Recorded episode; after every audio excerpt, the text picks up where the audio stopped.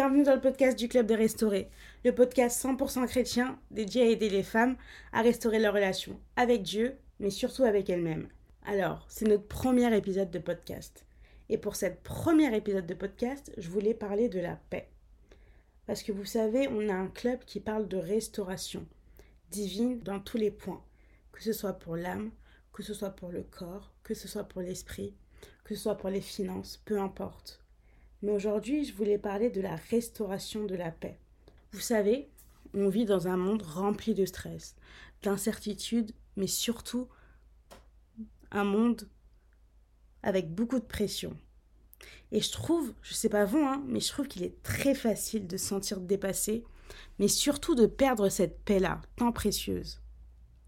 Et je trouve que de nos jours, en fait, le monde, il est rempli de situations qui peuvent facilement enlever notre paix que ce soit les pressions financières, comment payer le loyer, comment acheter ci, comment acheter ça, que ce soit les défis professionnels, les relations qu'on a avec les autres qui sont très compliquées, les problèmes de santé ou encore des événements tragiques qui peuvent tous contribuer à nous faire perdre notre calme intérieur. Et ça, c'est dommage. Il suffit qu'on ouvre BFM TV. Et là, sur BFM TV, on parle de retraite. On parle de grève, on parle de, toutes ces choses anxiogènes qui nous donnent juste envie d'éteindre la télévision. On va sur Instagram, on scrolle un tout petit peu, on voit des grandes voitures, on voit des mariages, on voit, on voit des gens qui achètent des maisons. Et en fait, ça aussi, ça rend anxiogène parce que on aime, on se compare. Ah ouais, bah elle a ça. Oui, mais on était ensemble à l'école. Et comment ça se fait qu'elle est arrivée là? Et moi je suis encore là Et toutes ces petites choses, nous font perdre en fait notre paix intérieure. Très rapidement, bah, les sentiments qui viennent en nous, c'est le stress. Et vous voyez, le stress, l'incertitude, les inquiétudes. En fait, ça entraîne des sentiments d'anxiété et plus encore de dépression. Mais j'ai une solution parce que face à ces défis, il est essentiel de trouver des moyens pour préserver cette paix-là. Mais depuis tout à l'heure, je vous parle de paix, de paix, de paix. Mais en fait, c'est quoi la paix? Et on va partir en fait sur une définition du Larousse. Et le Larousse, en fait, il me dit que la paix, c'est un état de tranquillité. C'est aussi le repos chez quelqu'un. Donc en fait, la première définition, le Larousse, il me dit que la paix, c'est un état de tranquillité.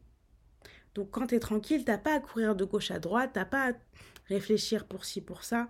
La paix, c'est un état de tranquillité, mais plus encore, c'est un état de repos. La deuxième définition, elle me dit que euh, la paix, c'est l'état de quelqu'un qui jouit d'un calme intérieur. C'est pas ouf. Et en plus, il raconte que la paix, c'est une conscience. Donc quand tu as la paix, tu as conscience que tu es en paix. Mais aussi que la paix, c'est un état d'esprit. Vous savez, quand on dit ouais, mood, mood, bah là, tu es dans le mood de la paix. Tout est paisible, tout est beau, tout est rose. Mais j'aime beaucoup la, la dernière virgule qu'ils mettent. Ils me disent que la paix, c'est la tranquillité de l'âme. Il faut savoir que nous, on est corps, âme et esprit.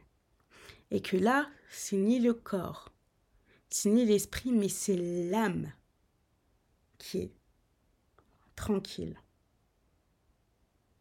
Et je sais pas si vous, euh, je sais pas si vous remarquez, mais euh, vous savez quand on est dans un bad mood, on n'est vraiment pas dans la paix, t'en deviens carrément malade. Je sais pas, par exemple, tu as passé une super, euh, super mauvaise journée, tu as une mauvaise nouvelle, tu commences à avoir des maux de tête, des mal de ventre, tu sens vraiment ton cœur, ton cœur lourd physiquement. Moi, ça m'a fait ça plusieurs fois.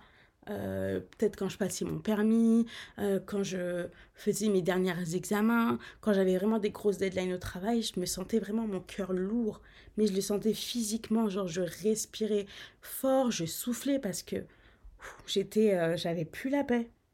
La dernière définition qui me dit en fait, c'est que la paix, c'est aussi l'absence d'agitation. Et vous trouvez pas que c'est fort? La paix, c'est l'absence d'agitation. Ça veut dire que quand tu es dans la paix, tu es tranquille. tu ne bouges pas, tu fais pas les choses euh, parce que tu as la pression. Quand tu es en paix, tu es dans un mood super tranquille, super euh, let's go, tout va bien se passer. Et j'ai envie de dire que tu vois, dans cette optique, il est important de se rappeler que nous avons tous le pouvoir de cultiver notre paix intérieure, même lorsque les temps sont difficiles. Pour parler de paix et comment en fait trouver la paix, comment Dieu peut nous donner la paix, il faut vraiment pointer du doigt quelles sont les réalités. Et mon premier point, ça va être les réalités quotidiennes. Vous savez, les réalités quotidiennes, les réalités de la vie comme l'argent, le loyer, la santé, les études ou le travail sont des sources de stress et d'inquiétude qui peuvent être lourdes à porter et entraîner toutes sortes de réflexions négatives. Oui, mais regarde, j'ai pas assez d'argent pour euh, payer mon école. Oui, bah aujourd'hui je me sens pas bien, je dois aller voir chez le médecin pour faire un check-up. Et tout ça, c'est stressant. On vit vraiment dans un monde très stressant. Tout est stressant dans ce monde. On est en train, on est dans les bouchons, on est stressé, on klaxonne. Rien ne va. Tout est stressant dans ce monde. Mais vous savez, ce que j'aime bien dans la Bible, c'est qu'il y a réponse à tout. Et la Bible nous dit dans Ecclésiaste 1.9, Ce qui a été, c'est ce qui sera, et ce qui a été fait est ce qui se fera. Et il n'y a rien de nouveau sous le soleil. La bonne nouvelle, c'est qu'il n'y a rien de nouveau sous le soleil. Ça veut dire que les mêmes problèmes que nous avons aujourd'hui, il y a 150 ans, il y avait quelqu'un qui avait déjà les mêmes problèmes.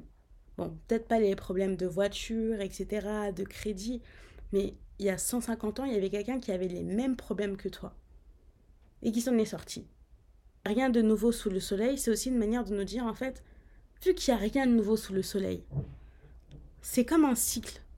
Ça va toujours se passer de la même façon, il y aura toujours des problèmes, aussi petits qu'ils soient ou aussi grands qu'ils soient. On aura toujours des problèmes, petits ou grands. Et si tous ces problèmes nous enlèvent la paix, ça veut dire que tout au long de notre vie, on n'aura mais jamais la paix. Bah, vous voyez, c'est un peu comme la mode. Et les designs et les manières de s'habiller qui reviennent dix ans, par... dix ans après. Vous voyez la mode aujourd'hui de l'oversize, des baggy. Bah, dans les années 80-90, c'était déjà la même mode.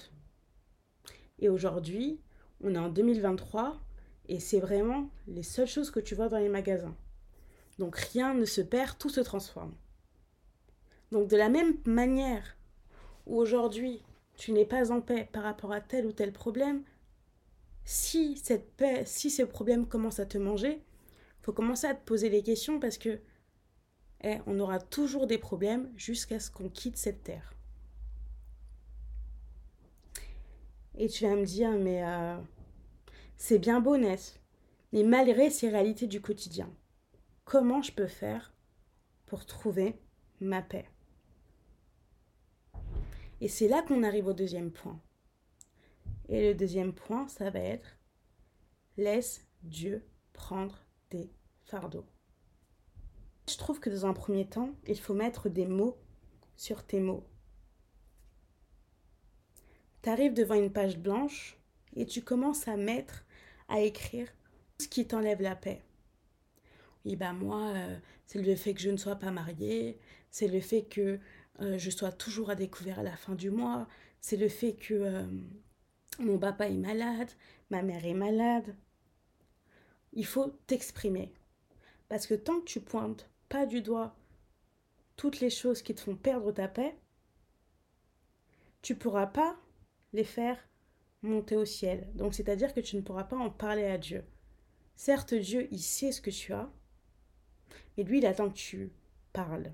Dans un premier temps, c'est pointer du doigt les réalités quotidiennes qui te font mal, qui t'enlèvent ta paix, qui te rendent incertaine.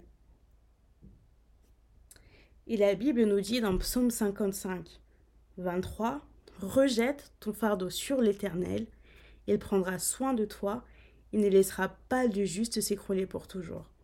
Waouh, quelle promesse, c'est super fort.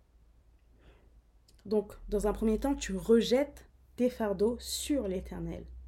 Donc c'est à toi de faire le pas, vu que c'est toi qui rejettes. Donc tout ce que tu as noté dans ta liste qui t'enlève la paix, tu vas devant, tu rentres en prière et tu en parles à Dieu.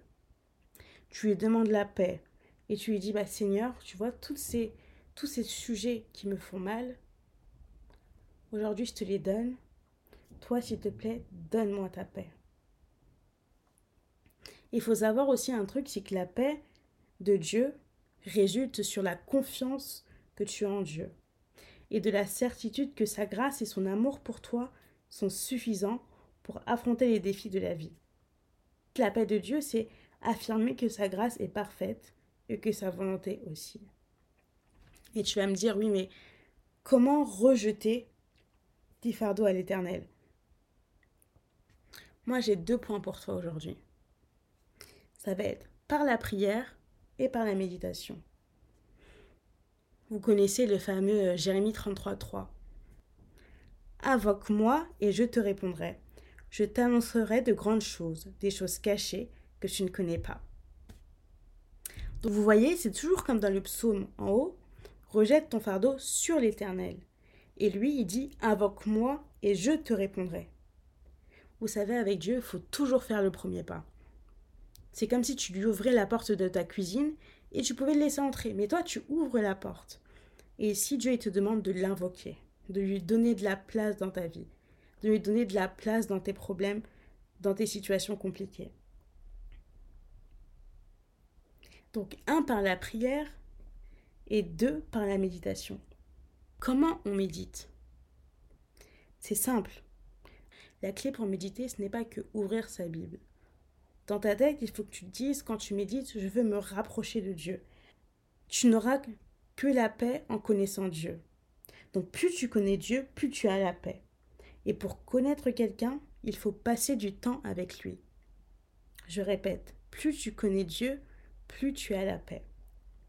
Et connaître quelqu'un, c'est passer du temps avec lui. Et en plus, plus tu connais Dieu, plus tu as la paix et plus tu aimes passer du temps dans ta présence. Et quand tu passes du temps dans la présence de Dieu, c'est là que tu oublies aussi tes problèmes. Parce que tu passes du temps à l'adorer, à le connaître. Et c'est là aussi que tu vois que, ah oui, tel personnage de la Bible, que ce soit Noé, que ce soit Moïse, que ce soit Anne, est passé par telle épreuve, et regarde comment Dieu lui a fait s'en sortir. Ça veut dire que c'est possible pour moi. En méditant la Bible, tu médites l'espoir ça te donne de l'espoir dans le cœur. Et un dernier truc, il faut savoir que la paix va avec la foi. Plus tu as la foi que Dieu est capable de changer les choses, plus Dieu te mettra la paix.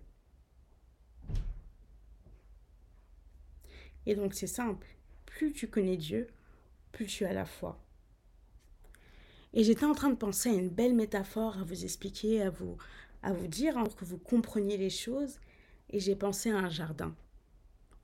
La paix, c'est comme un jardin. Tu plantes des graines et Dieu arrose.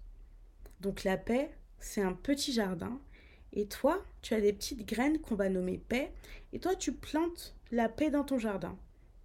Et Dieu, il sera toujours là pour arroser, pour arroser ton jardin. Ce qui fait que il va te donner de la paix, plus de paix, on n'est jamais rassasié de la paix. Trouver la paix, c'est trouver Dieu.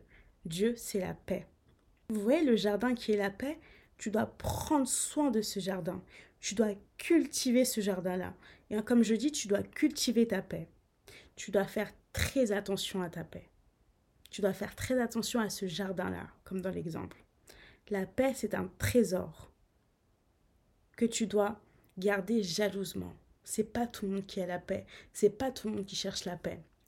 Vous voyez? Et tellement la paix, c'est un trésor, si on reste dans l'image du jardin, tellement ton jardin, c'est un trésor, tu veux éviter que les mauvaises herbes rentrent et ne grandissent dans, dans ce jardin-là. Est-ce que Dieu, il va permettre de garder cette paix-là, il va permettre de garder cet endroit-là au plus profond de toi et il n'y aura pas de mauvaises herbes. Et puis même, s'il y a une mauvaise herbe qui rentre, ou une mauvaise pensée, une mauvaise situation, avec l'aide de Dieu, tu vas toujours couper cette petite herbe, cette petite herbe, pardon, et tu verras que ton jardin sera comme neuf. Et ce que j'aime beaucoup avec Dieu, c'est que plus tu avances vers Dieu, plus tu comprends que la paix, ce n'est pas une personne, ce n'est pas une chanson, ce n'est pas un endroit, mais que la paix, c'est Dieu. Et c'est ça qui est cool. La paix, c'est Dieu. Et donc plus tu vas chercher Dieu, plus tu cherches à connaître Dieu, plus tu aimes la présence de Dieu, plus, plus lui, il te remplit de, de sa paix. Plus Dieu te remplit de sa paix, jusqu'à ce que le vase déborde. Et je le répète juste une dernière fois, hein. la paix vient de Dieu, c'est lui qui donne la paix. Prouver la paix, c'est trouver Dieu.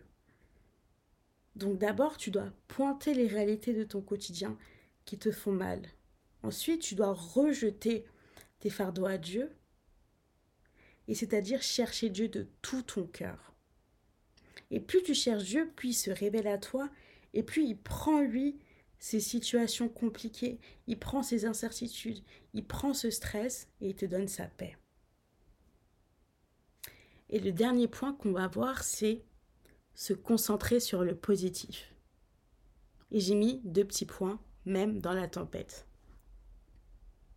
Vous savez, c'est superbe d'avoir la paix. Mais le mieux pour garder cette paix-là, c'est se concentrer sur tout ce qui est positif. Ne pas chercher à voir le négatif. C'est sûr qu'il y aura toujours des choses négatives qui vont nous arriver, mais même dans ce négatif-là, voir même une chose de positif. Donc se concentrer sur le positif, ça peut être parler à son âme. Donc là, tu parles à ton âme, tu dis mon âme, tu es forte. Mon âme, tu vas réussir. Tu te retrouves devant une épreuve, tu dis je vais réussir. J'aurai mon permis, je vais me marier. Tout ce que tu disais de mal, qui faisait que ces situations rendaient ton cœur lourd, tu les transformes en bien. Je me marierai, je j'aurai cet enfant, j'aurai cet emploi tu parles positif. Tu ne dis que des affirmations positives dans ta vie. Et en plus, il faut savoir que c'est biblique. Hein. C'est de l'abondance du cœur que la bouche parle. Donc, plus ton cœur et plus ton âme sont tranquilles, sont en paix, plus tu n'auras que des paroles positives à dire. Tu n'auras que des choses positives à raconter. J'aime beaucoup cette, mini-histoire de la Bible euh, qui est dans Matthieu 8, 23, 27. Je vais vous lire la parole du Seigneur. Comme Jésus montait dans la barque, ses disciples le suivirent. Et voici que la mer devint tellement agitée que la barque était recouverte par les vagues, mais lui dormait. Les disciples s'approchèrent et le réveillèrent en disant Seigneur, sauve-nous, nous sommes perdus. Mais il leur dit Pourquoi êtes-vous si craintifs, homme de peu de foi? Alors Jésus, debout, menaça les vents et la mer, et il se fit un grand calme. Les gens furent saisis, d'étonnement et disaient Quel est donc celui-ci pour que même les vents et la mer lui obéissent? Faut savoir que là, dans cette histoire de barque, les disciples de Jésus étaient pris de peur et de panique. Et Jésus, lui, il dormait. Et quand ils ont réveillé Jésus, Jésus, leur dit, mais en fait, euh, pourquoi vous avez, euh, pourquoi vous avez peur? Vous avez, vous n'avez pas de foi. Et vous voyez, euh, ces disciples étaient pris de peur et de panique, mais aussi Jésus leur a rappelé de ne pas avoir peur, car il était avec eux et qu'il avait le contrôle de la situation. Quand il a ordonné à la mer et au vent de se calmer, il a montré à ses disciples qu'il était au contrôle de la situation. Et je trouve que de même, lorsqu'on est croyant et qu'on se sent submergé par le stress et toutes les incertitudes de la vie, il faut se rappeler que Dieu est avec nous et qu'il est surtout plus grand que ces difficultés. Si il a ordonné à la mer et au vent de se calmer, à combien même il peut dire à tes soucis de s'arrêter et s'arrêteront directement. Donc la bonne nouvelle, c'est que Jésus est dans ta barque, c'est que Dieu est dans ta barque, qu'il est monté avec toi dès le début de ta vie et qu'il te voit quand tu pries, il te voit et qui, qui passe ce chemin avec toi. Quand tu es dans les eaux troubles, lui aussi, il est avec toi. La bonne nouvelle, c'est qu'il est avec toi. Et la seconde bonne nouvelle, c'est qu'il peut dire à chacun de tes soucis de s'arrêter et ils s'arrêteront. C'est pas super beau? Il peut dire pauvreté, stop. Stress, stop. Problème financier, stop. Et en fait, avec Dieu, ce que j'aime beaucoup, c'est qu'il y a toujours de l'espoir. On peut tout faire, tout, tout, tout faire, mais il y a toujours de l'espoir. Et pour finir, moi, j'aimerais juste te dire, dors tranquillement, car Dieu est là. Pour finir, je vais juste vous répéter que la paix, ce n'est pas une personne, ce n'est pas une chanson, ce n'est pas un endroit, mais que la paix, c'est Dieu. Pour trouver la paix, il faut trouver Dieu. Voilà, j'espère que ce podcast vous a plu et on se retrouve au prochain épisode. À bientôt!